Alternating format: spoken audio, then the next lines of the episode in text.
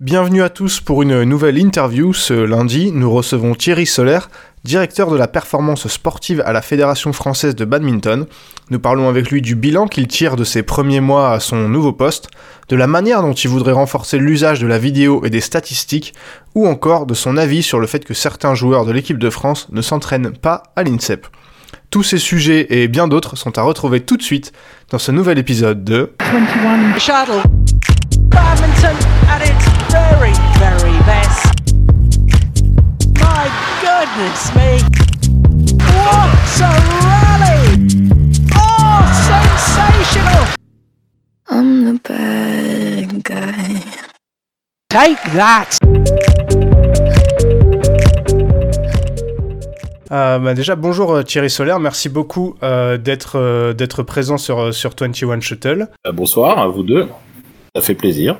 Est-ce que, bah, une première question euh, assez, assez générale, est-ce que vous pourriez euh, décrire votre, votre rôle euh, au sein de la, de la FFBAD euh, en, quelques, en quelques mots, comme vous le, comme vous le sentez? Euh, Jérôme Carré, qui est le, le directeur technique national, qui est en poste depuis un, un an, à son arrivée, euh, euh, avec le président aussi, avec euh, Johan, on, on décidé d'avoir une organisation au niveau de la fédération avec euh, un directeur de la performance sociale pour tout ce qui touchait le développement de la pratique euh, et le, développement tout public pour le badminton et un deuxième poste de direction sur un, poste de directeur de la performance, donc le poste que j'occupe actuellement, qui est en charge euh, ben, de, mettre en place euh, toute la filière de formation euh, des, jeunes joueurs, le suivi des joueurs à potentiel pour arriver jusqu'à piloter l'équipe de France senior et, notamment le pôle euh, olympique qui se trouve à l'INSEP. Ah oui, donc votre, euh, votre poste, en fait, vous avez remplacé personne, il n'existait pas avant, c'est ça? Or, il y a Fabrice Vallée qui avait un, un poste un peu similaire sur euh, le suivi de la performance des, des sportifs. Euh, maintenant, ils ont, euh, je pense qu'il y a eu un renforcement de ce positionnement sur vraiment une, une direction globale de, de toute la filière euh, de haut niveau et, et de l'approche haute performance de, de la fédération. Vous avez évoqué euh, dès votre première phrase Jérôme Careil, c'était notre deuxième question, pour bien que nos auditeurs comprennent en fait la différence entre votre rôle pardon et celui de Jérôme Careil qui est euh, DTN. périmètre, à la fois la formation euh, des entraîneurs, euh, toute la partie développement de la pratique, et il supervise, euh, il dirige aussi la partie performance et haut niveau. Et il a, il, est, il a positionné des adjoints sur la partie formation, sur la partie développement de la pratique et sur la partie performance. Et vous, vous avez parlé des, hum, des, des jeunes, donc j'imagine que j'ai l'impression que c'est- sur euh, là-dessus que votre poste se, se, se, se focalise. Est-ce que du coup vous avez un mot sur un mot à dire sur ce qui se passe en équipe de France, ou est-ce que c'est plus euh, peut-être le rôle de, Fernando Rivas qui est arrivé euh, en même temps que, en même temps que vous, vous? On a, on a un rôle complémentaire. Moi, j'ai vraiment un rôle plus d'agir sur la, structuration, sur le management général des acteurs qui, qui touchent à la, à haut niveau et à la performance. Euh, Fernando, il a un rôle beaucoup plus spécifique déjà parce qu'il est issu de la discipline et badminton et moi je, je ne le suis pas. Un rôle plus spécifique sur euh, le, ça va être sur le contenu d'entraînement, sur une méthode française de, de formation des joueurs. Donc euh, euh, on est sur des périmètres qui souvent sont identiques, mais avec des rôles qui sont qui sont complémentaires. Et justement du coup puisque vous, enfin vous- votre, euh, je vais dire votre votre carrière avant d'arriver euh, à la à la FFBAD était pas vraiment dans le badminton. Qu'est-ce qui vous a attiré dans ce poste?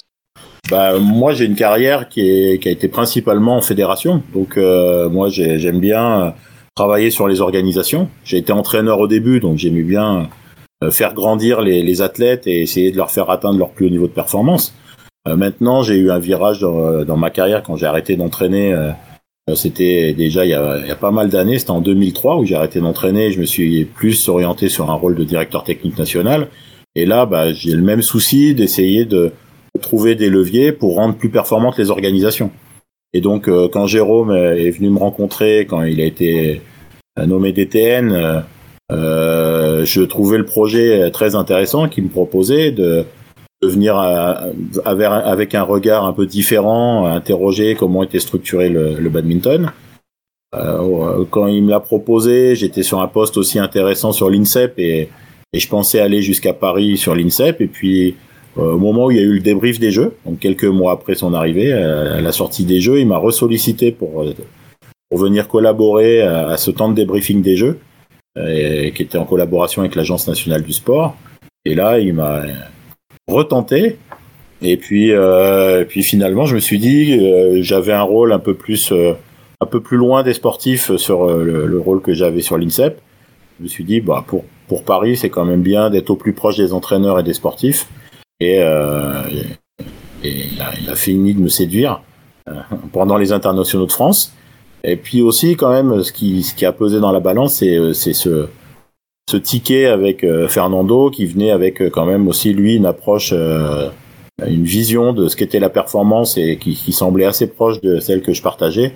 Donc euh, l'arrivée avec quelqu'un comme Fernando, ça, a fini de me, me décider et je suis, je suis venu un peu après. Enfin, j'ai pris ma décision un peu après les internationaux de France et je suis arrivé il y a maintenant un peu plus de trois mois. Mais justement, vous parlez de, votre arrivée, voilà, euh, ça fait 3-4 mois à peu près. J'imagine que euh, depuis que vous êtes arrivé, il y a eu de l'acclimatation, vous avez peut-être fait une sorte euh, d'état des lieux.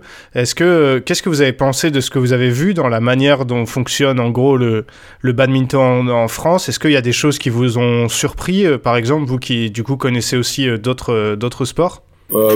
J'avais quand même vu de l'extérieur une vision pas trop déformée de ce qui se passait au badminton parce qu'on collaborait avec les services de l'INSEP, avec le, pôle à l'INSEP. Euh, ces premiers mois m'ont permis bah, déjà de rencontrer les gens, de comprendre comment ils étaient organisés.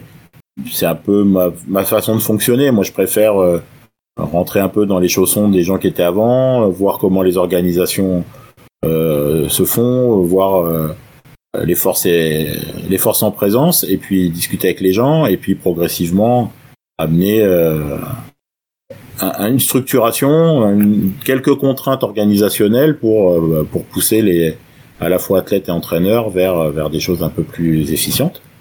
Donc euh, l'image que j'avais où je, je, trouvais que les staffs les staffs intégrés, c'est-à-dire toutes les personnes qui peuvent aider les entraîneurs sur leurs choix et étaient, euh, étaient peu nombreux. Bah oui, c'est le cas au badminton, mais c'est le cas aussi dans, dans beaucoup de sports, euh, dans l'organisation du sport français, où les entraîneurs euh, jouent le rôle à la fois de préparateur physique, préparateur mentaux, d'entraîneur, d'analyse vidéo. Ils essayent de quantifier la charge et ils sont un peu en crise de temps. Et bah, les sports professionnels ont réussi à faire ce virage, de s'associer avec des compétences fortes en prépa physique, en nutrition, en, dimension mentale, euh, en sport scientiste, qui permet à l'entraîneur d'être plus un manager euh, qu'un un homme orchestre. Euh, et donc, euh, bah, c'est ça, je pense, avec Fernando qu'on commence à, à aborder, c'est comment l'entraîneur peut s'associer avec des compétences fortes qui vont l'éclairer sur ses choix et, et sur son organisation pour qu'il puisse passer encore plus de temps sur la relation avec l'athlète et sur euh, la construction de, de la performance avec l'athlète.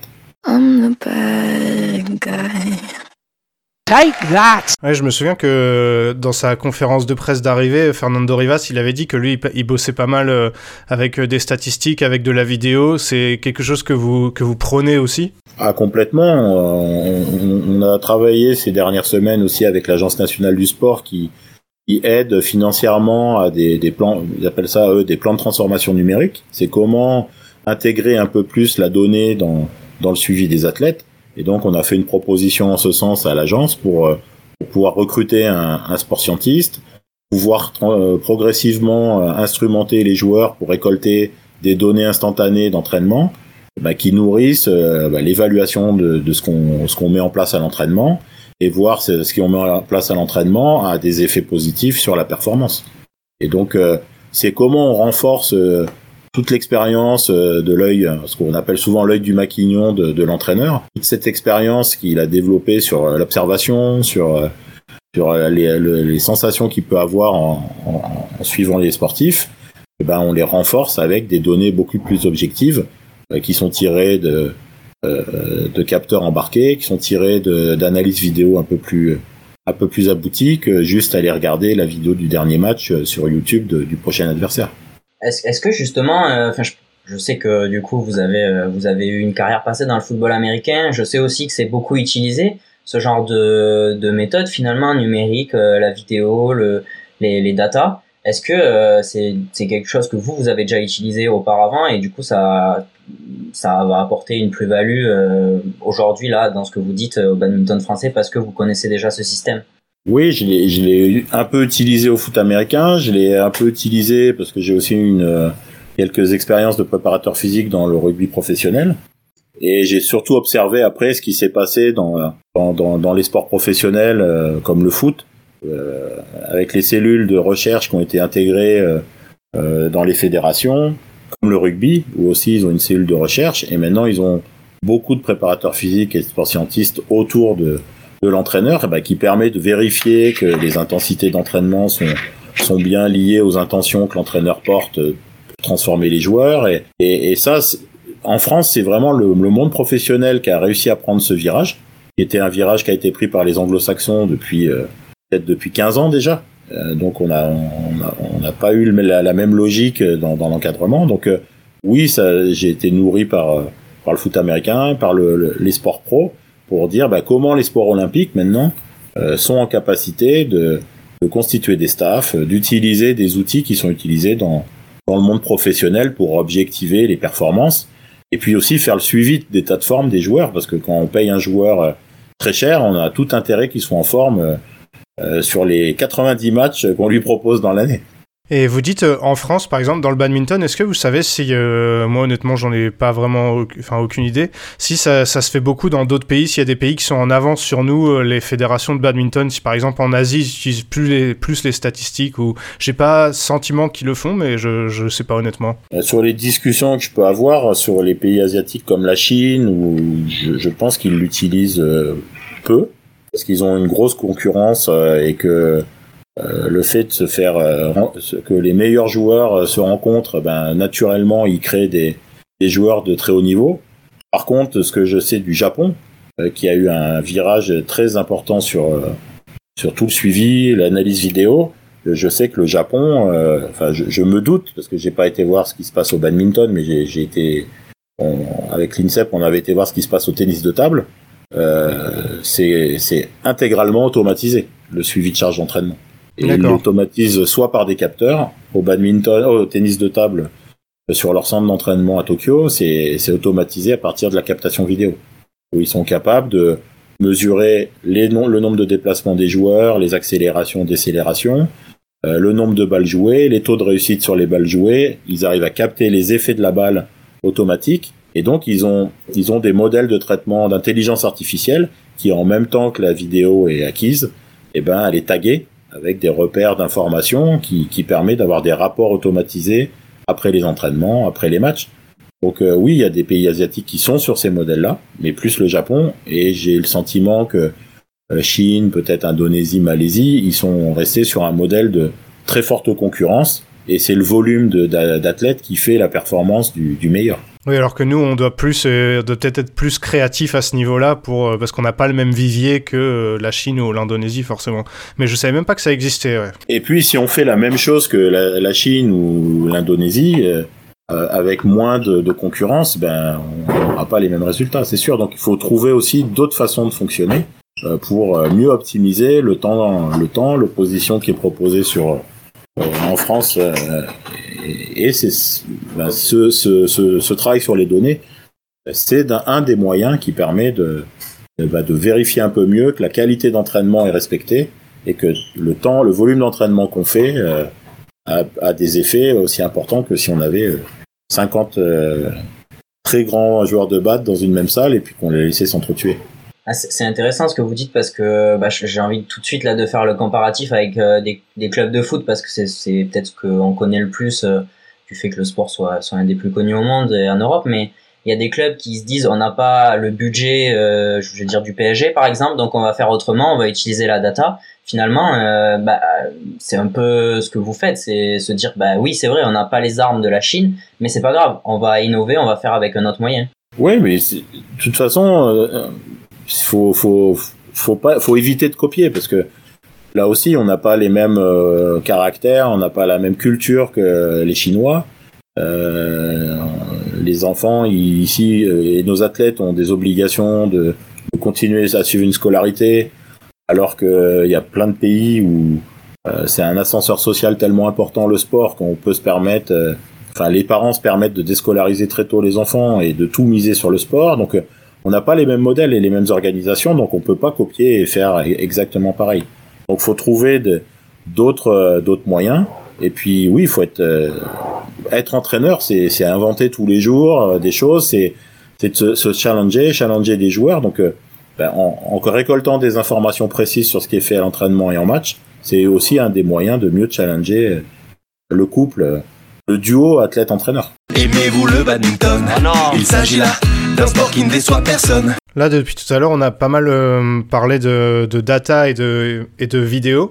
il me semble que tout à l'heure, vous avez parlé de, préparation mentale, ou alors je, l'ai rêvé, je sais plus, mais est-ce que pour vous, c'est quelque chose aussi d'important? J'imagine que, oui. Est-ce que vous, vous pensez que le BAD est, est un peu en retard, ou alors doit aller, euh, doit aller plus loin de ce, de ce point de vue-là? Ah, C'est évident que la, performance est multifactorielle, donc... Euh, euh, dans les différents facteurs, bah, il y a des facteurs physiques, techniques, tactiques, mais cette dimension mentale, doit être abordée euh, dès le plus dès le plus jeune âge pour que un, athlète soit à l'aise avec la gestion de ses émotions, euh, sache se fixer des objectifs, créer du lien entre son engagement et, la tactique qui va être utilisée. Donc c'est une dimension qui doit être abordée euh, dès qu'on commence à encadrer des, jeunes badistes, alors au niveau d'un jeune joueur de bad, après euh, plus haut niveau, il y a d'autres leviers et d'autres travaux qui doivent doivent être mis en place.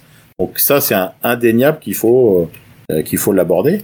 Et pour ce qui est de, l'évaluation, moi sur les quelques premières observations, je vois, je vois qu'il y a des moments clés des fois dans le match où j'ai l'impression bah, qu'on perd le fil de la tactique.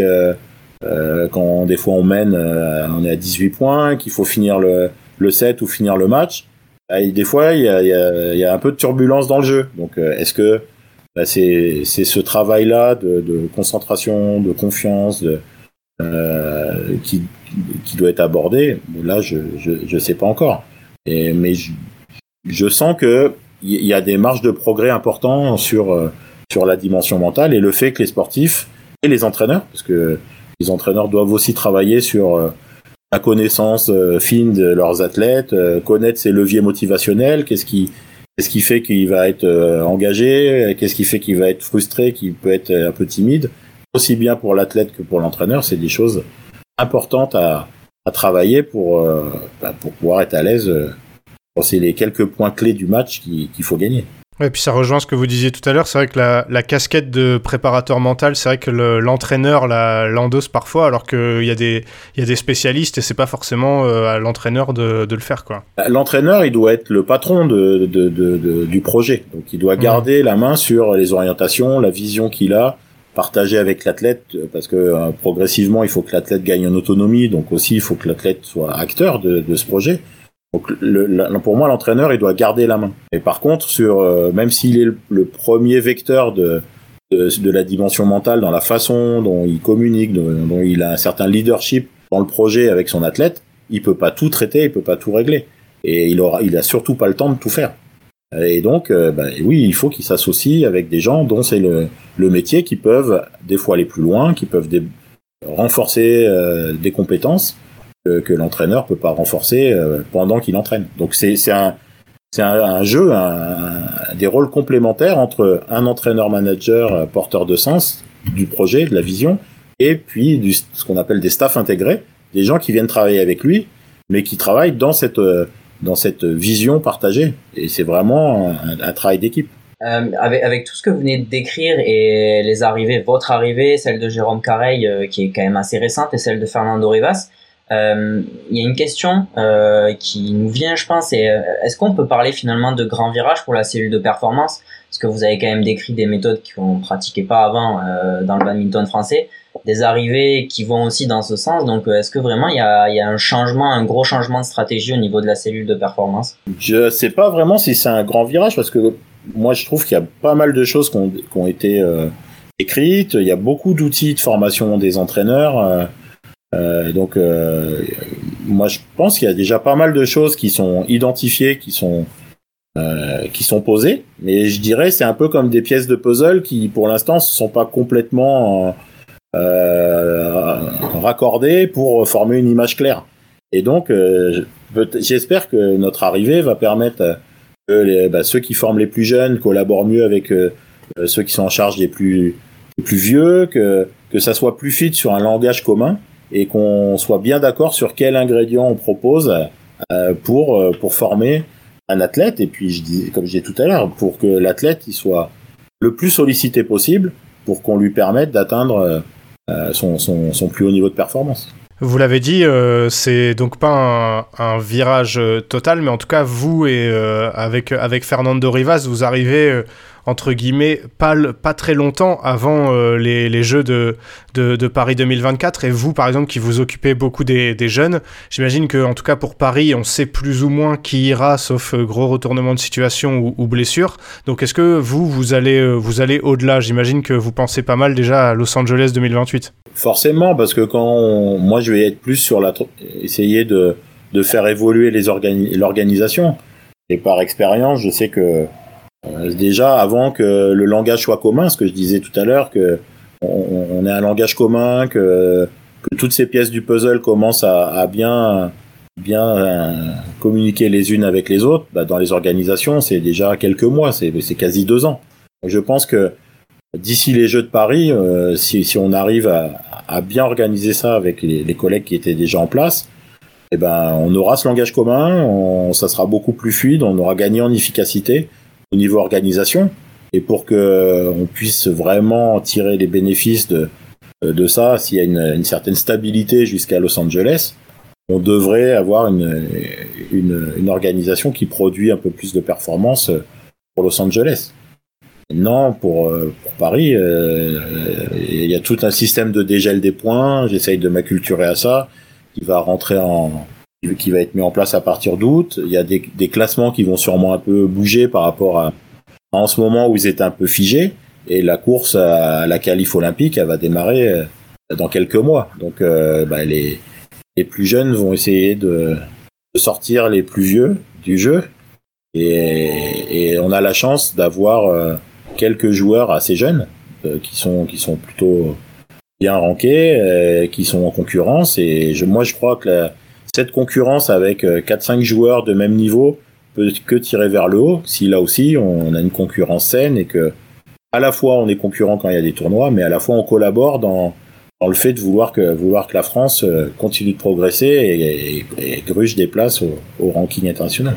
Ça justement, j'allais vous, vous, vous en parler. Je sais pas si c'est un, un des une des choses qui vous a qui vous a fait venir, mais en tout cas ça doit vous vous satisfaire, j'imagine, de voir qu'on a quand même un, je, je pense, un assez bon vivier, surtout chez les chez les jeunes, et qu'il y a il y a matière à construire quelque chose en tout cas.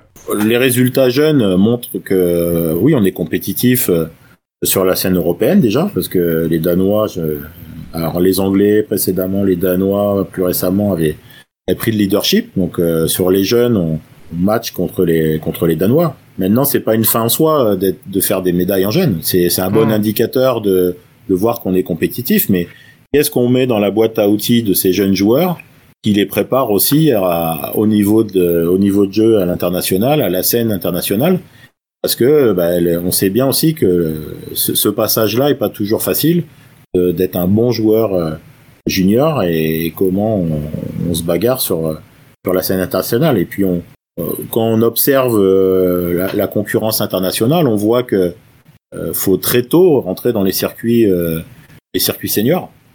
les âges moyens des, meilleurs mondiaux pour rentrer dans les, commencer à gagner des points, c'est déjà 16 ans, 18 ans pour les garçons, peut-être 16 ans pour les filles. Et donc, bah, les jeunes, il faut aussi qu'ils se, qu se confrontent aux seniors assez rapidement. Et donc, oui, c'est une étape, et c'est une belle étape de voir que nos jeunes son, son, euh, son, concurrent, il y a même eu des médailles sur les championnats du monde qui ont été gagnées récemment. Et maintenant, comment on construit ça pour euh, une vision à plus long terme et pas qu'une vision pour, pour gagner des médailles en jeunes. Et ça, c'est c'est complexe à construire.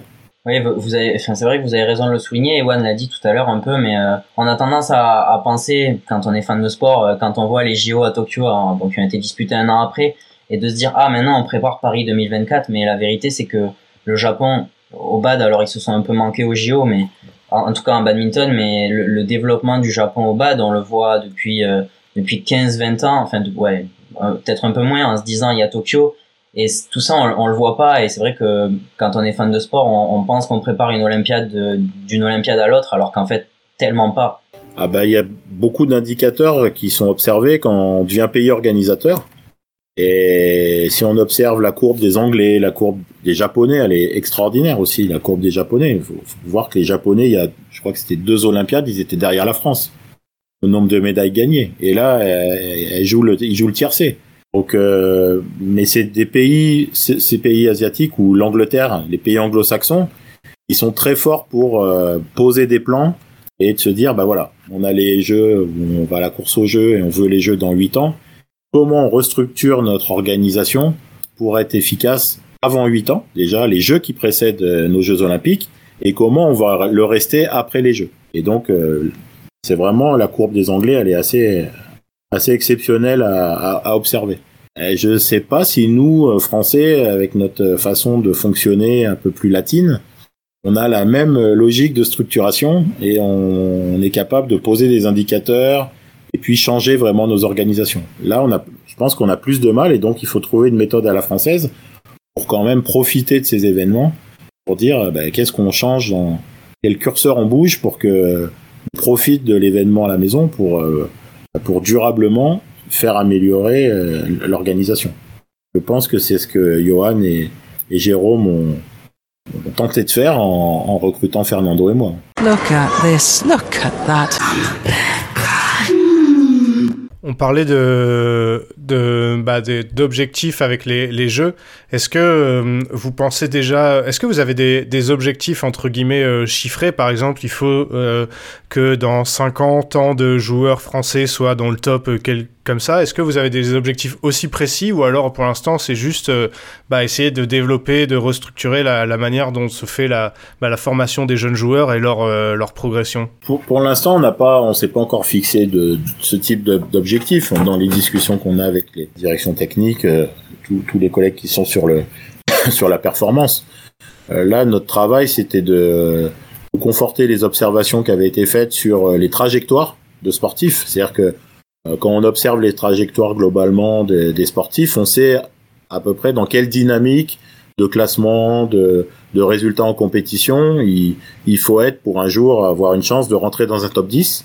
Et une fois qu'on est dans un top 10, là on peut commencer à se dire comment, quelle stratégie on a pour jouer la médaille. Parce que avant de rentrer dans ce top 10, ou des fois top 5 peut-être en double, c'est difficile de dire maintenant on va jouer des médailles. Donc euh, Là, c'est comment on observe ces trajectoires-là et on permet à nos joueurs bah, de s'armer pour progressivement aller euh, rattraper, euh, être dans ces couloirs de performance. On en a hein. des jeunes joueurs comme Christo, comme euh, Alex Lanier. Ils, sont dans des, dynamiques par rapport au, ou Arnaud, ils sont dans des dynamiques où ils ont eu des résultats en jeunes qui ressemblent aux résultats en jeunes qu'ont pu avoir des, des, champions de badminton. Donc ça, c'est un premier indicateur. Et maintenant, c'est bah, quelle boîte à outils ils ont et qu'est-ce qu'on continue de, faire pour euh, leur permettre de, rentrer tous dans un top 10. Si on a autant de joueurs que les Danois dans le top 10, bah, c'est aussi plus facile quand on a cette concurrence-là de produire euh, et de, de parler de haute performance et de commencer à parler médailles.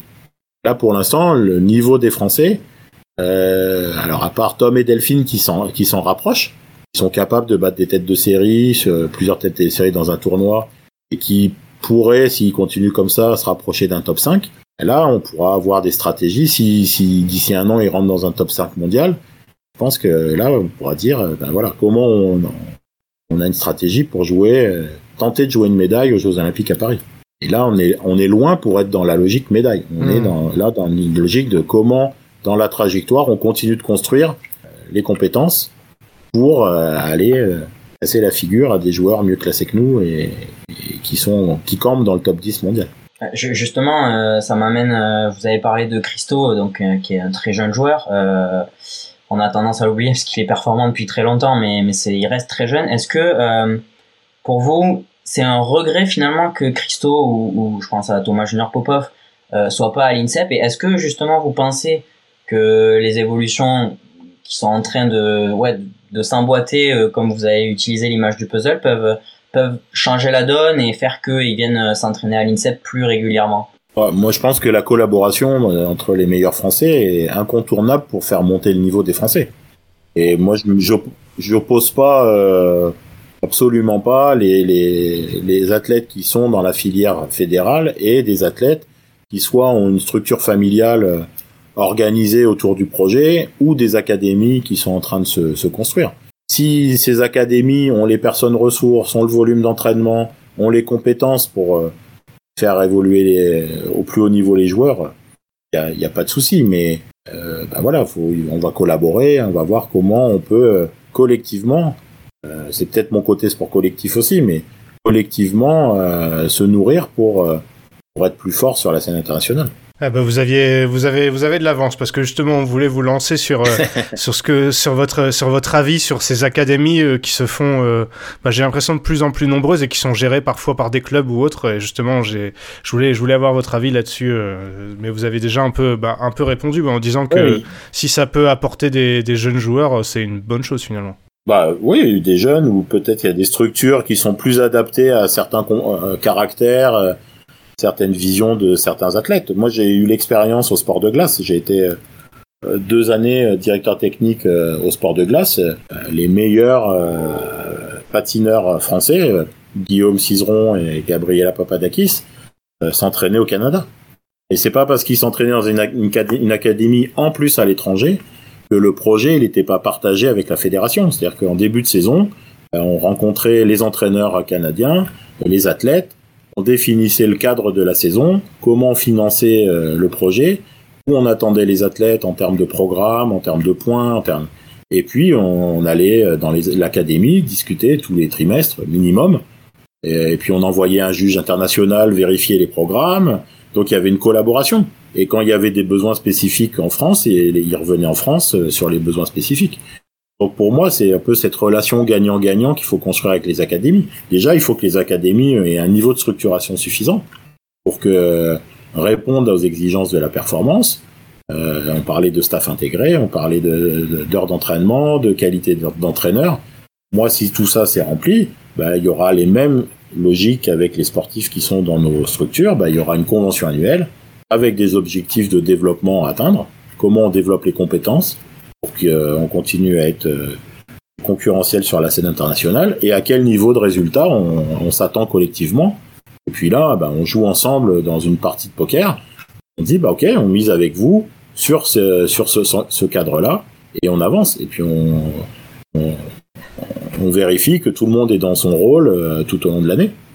Et puis il y aura des temps, euh, des temps collectifs où on réunit l'équipe de France, euh, soit sur des préparations de compétitions de référence, notamment les compétitions par équipe, et puis, euh, d'autres moments où il y a des, passages, euh, des temps d'évaluation où on peut mettre aussi en opposition les joueurs français sur des, mini compétitions internes à l'entraînement. Enfin, il y a plein de choses qui peuvent être construites en collaboration, même si on n'est pas à 100% du temps ensemble.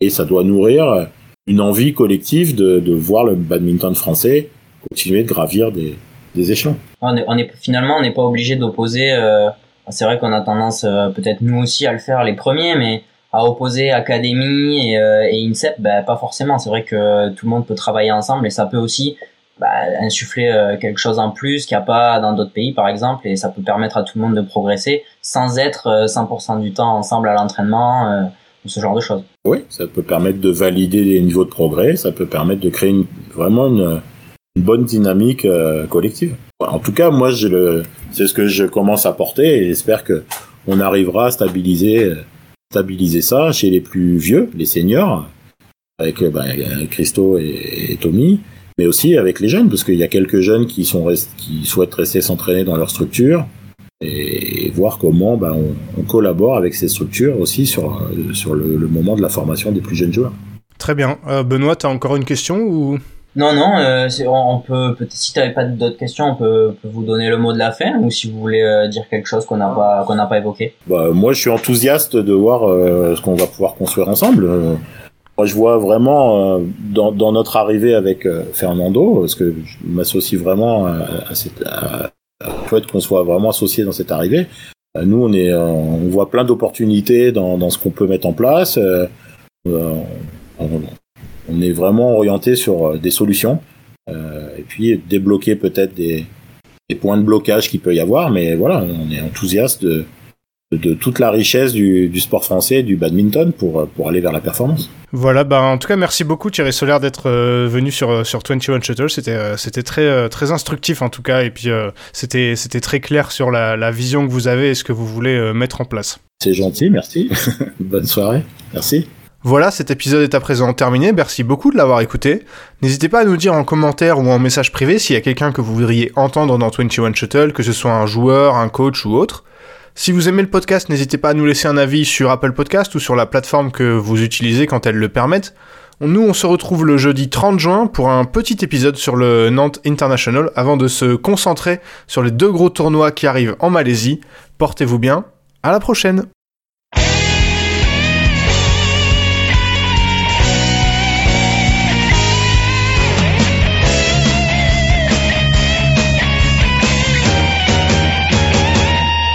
绽放我们激情的节奏，把那束缚抛开的时候，共同感受这片天空带给我们的自由。挥动你我坚强的双手，努力奔向成功的尽头。我们的梦握在手中，绝不等候。心。